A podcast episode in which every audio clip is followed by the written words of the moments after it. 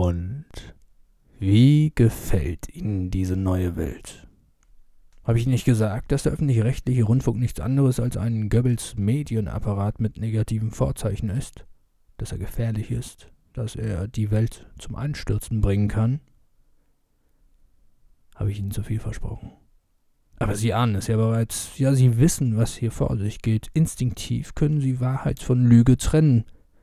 Sie schauen sich das Spiel aber noch von weitem an. Sie denken womöglich, das ganze Theater löse sich irgendwann in Luft auf.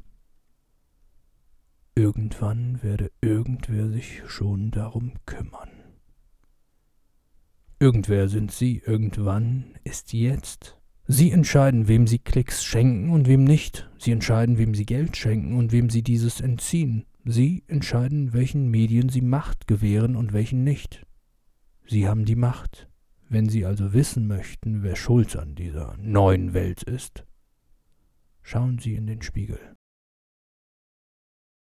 Ich habe in meinem GZ-Musterschreiben die Funktionsweise meines Rundfunkbeitragwiderstands detailliert aufgeschlüsselt. Dennoch bekomme ich sehr viele Rückmeldungen von Menschen, die den Hintergrund des Schreibens nicht verstehen und auch nicht verstehen, warum ich das schreibe, was ich schreibe, und die Bediensteten so reagieren, wie sie reagieren. Es fehlt eine entscheidende Erklärung, die ich zwar abgegeben habe, die ich aber nicht deutlich genug formulierte. Diese Erklärung möchte ich nachreichen und zusätzlich ausweiten mit der Diskussion, welche Mittel im Fall einer GZ-Wendung tatsächlich noch zur Verfügung stehen. Folgende Informationen sollten Sie bei all dem Wirrwarr nie vergessen. Erstens. Ein Mensch hat einen unendlichen Wert. Zweitens. Jeder Mensch hat dieselben unveräußerlichen Rechte das Recht auf Leben, auf Eigentum, auf Freiheit und das Recht darauf, diese im Notfall mit allen Mitteln zu verteidigen. Drittens. Völkerrechtsverbrechen verjähren nicht. KZ-Aufseher werden auch im 21. Jahrhundert noch bestraft. Ich weiß, was jetzt wieder bei einigen geschehen wird. Alarmglocken fangen an, in den Köpfen einiger zu läuten. Das kann man doch nicht pauschal sagen. Dieser Satz macht an dieser oder jener Stelle keinen Sinn.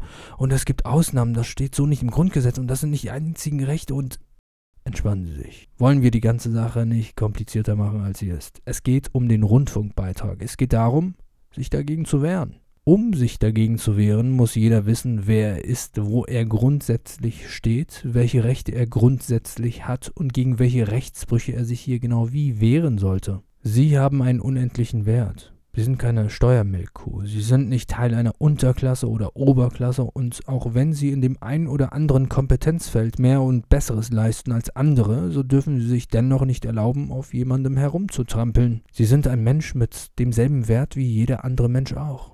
Der Vollstreckungsbedienstete tut zwar als Person so, als stünde diese über ihn, hinter dieser Maskerade versteckt sich nur ein verängstigter, falschen Ideologien folgender und von Hass getriebener Mensch.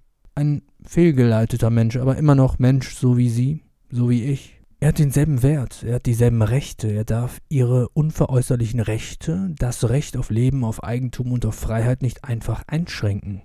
Er tut es dennoch. Warum? Das System funktioniert durch den freiwilligen Mitmachtzwang, Staaten sind in der Vergangenheit immer wieder zusammengebrochen, neue Staaten haben diese ersetzt. Es war übliche Praxis, die Schurken des zusammengebrochenen Schurkenstaats zur Verantwortung zu ziehen. Völkerrechtsverbrechen verjähren nicht. Staatsbedienstete sollten das wissen. Sie wissen, dass am Ende einer Schurkenkarriere eine Strafe vor dem Strafgericht auf sie wartet.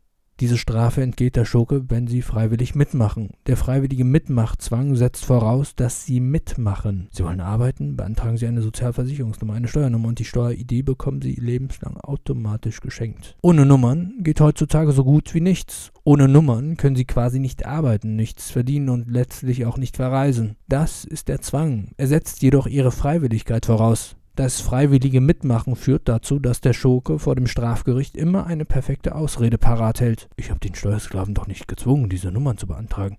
Das hat er von ganz alleine. Den Antrag habe ich ihm natürlich so aufrichtig, wie ich bin, stattgegeben.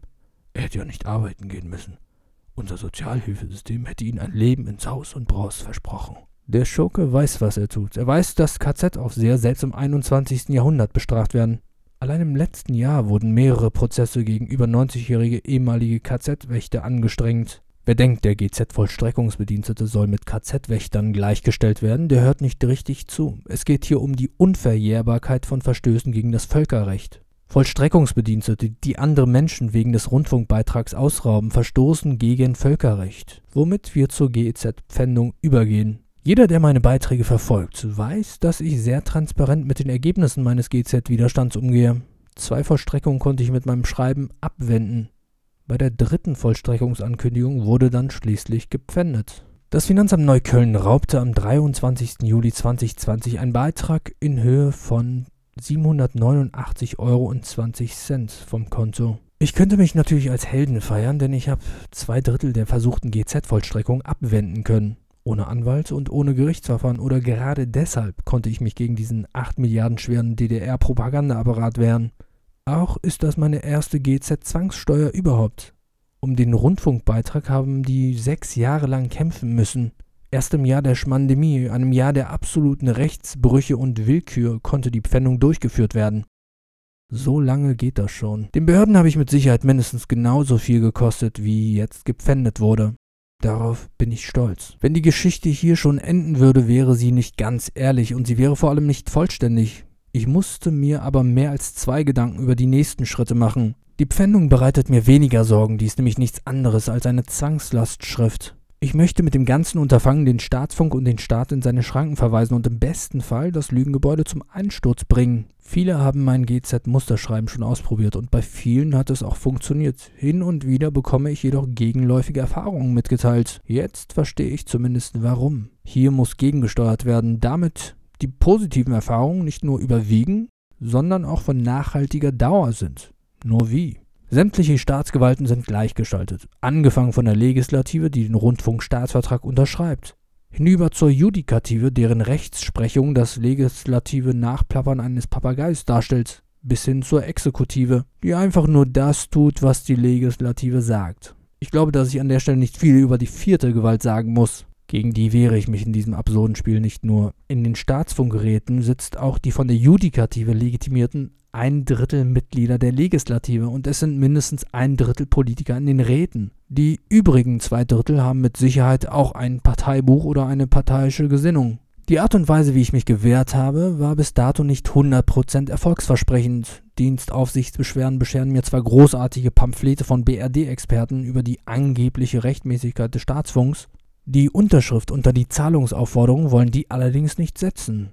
Staatsanwaltschaften sind weisungsgebunden und insofern auch parteipolitisch eingegliedert in den Staat und seit meinem Ermittlungsverfahren im Jahr 2015 erntete ich seither nichts als Absagen. Man könne eine Straftat nicht feststellen. Dabei ist nicht nur offensichtlich, dass die Staatsgewalten nicht mehr unabhängig voneinander handeln, sie halten sich an die von mir in meinem GZ-Musterschreiben genannten eigenen Gesetze nicht mehr. Wir stellen fest, die Staatsgewalten sind gleichgeschaltet. Die BRD-Politorgane schützen sich gegenseitig und sorgen mit diesem Verhalten dazu, dass Eigentum nicht mehr geschützt werden kann.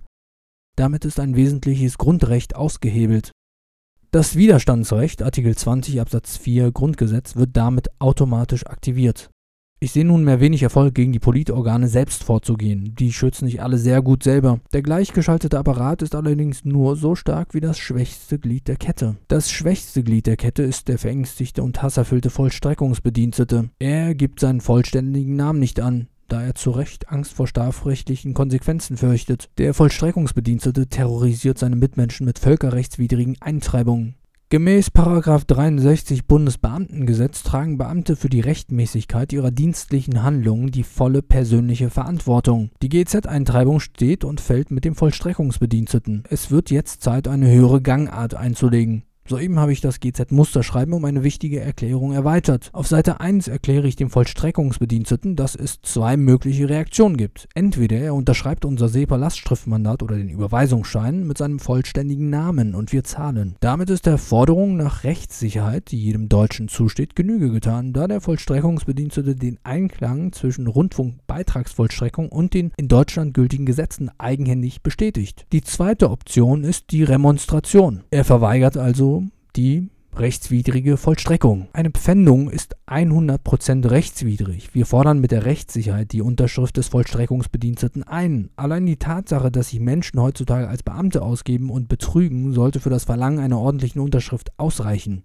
Und nebenbei gesprochen, Wenn Vollstreckungsbedienstete von der Richtigkeit so überzeugt sind, dann können sie ja mit dem vollständigen Namen unterschreiben. Auf so eine Unterschrift warte ich bis heute vergeblich. Vor der Vollstreckung sollte niemand Angst haben. Wenn genügend Geld auf dem Konto ist, wird die Bank den entsprechenden Betrag einfach abziehen und das Konto kann wie gewohnt genutzt werden. Vorkehrungen sollte jedoch jeder treffen, damit man im Fall einer Pfändung nicht auf dem Trockenen sitzen muss. Es sei hier angeraten, genügend Bargeld abzuheben und anstehende Zahlungsverpflichtungen mit der Pfändungsdrohung vorab zu begleichen. Sollte es zu der Vollstreckung kommen, wird Digger einen besonderen Service vorstellen. Wenn Sie das Digger-Musterschreiben bei der Vollstreckungsbehörde rechtzeitig verwendet haben und es wird trotzdem vollstreckt, wird der Vorgang mitsamt Namen der Straftäter veröffentlicht werden. Hierzu bitte das Kontaktformular unter Digger-Kontakt nutzen, um die Vollstreckung zu beschreiben. Anschließend wird veröffentlicht. Was können Sie im Fall einer Empfändung noch tun? Nun, Vollstreckungsbedienstete leben ein Leben in der Dunkelheit. Es ist gut, ein bisschen Licht ins Dunkel zu bringen. Es ist nicht schwer, sich E-Mail-Adressen aus der Umgebung sämtlicher Finanzämter und anderer Behörden herauszugreifen und auch hier den Fall öffentlich zu machen in einer Rundmail. Machen Sie alles öffentlich und klären Sie sämtliche Behörden über die rechtswidrigen Vorgänge auf. Sie zeigen damit, dass Sie furchtlos sind und Sie zeigen damit, dass Rechtswidrigkeit an den Pranger gestellt wird. Haben Sie keine Angst vor dem Staat. Der Staat hat Angst vor Ihnen. Wichtig, bleiben Sie dabei friedlich. Der Staat sieht im Steuerzahler ein Stück Vieh, welches er wie er will und wann er will melken kann. Der Staat muss also verstehen lernen, dass er es hier mit Menschen zu tun hat, denen er dienen muss. Die Bildungslücke, die es zu füllen gilt, ist sehr groß. Man muss behutsam, jedoch mit Nachdruck vorgehen. Gewaltsam ist das Problem kaum zu lösen. Unsere Waffe ist nicht die Waffe der Gewalt. Unsere Waffe ist die Waffe der Wahrheit, der Freiheit und der Mehrheit.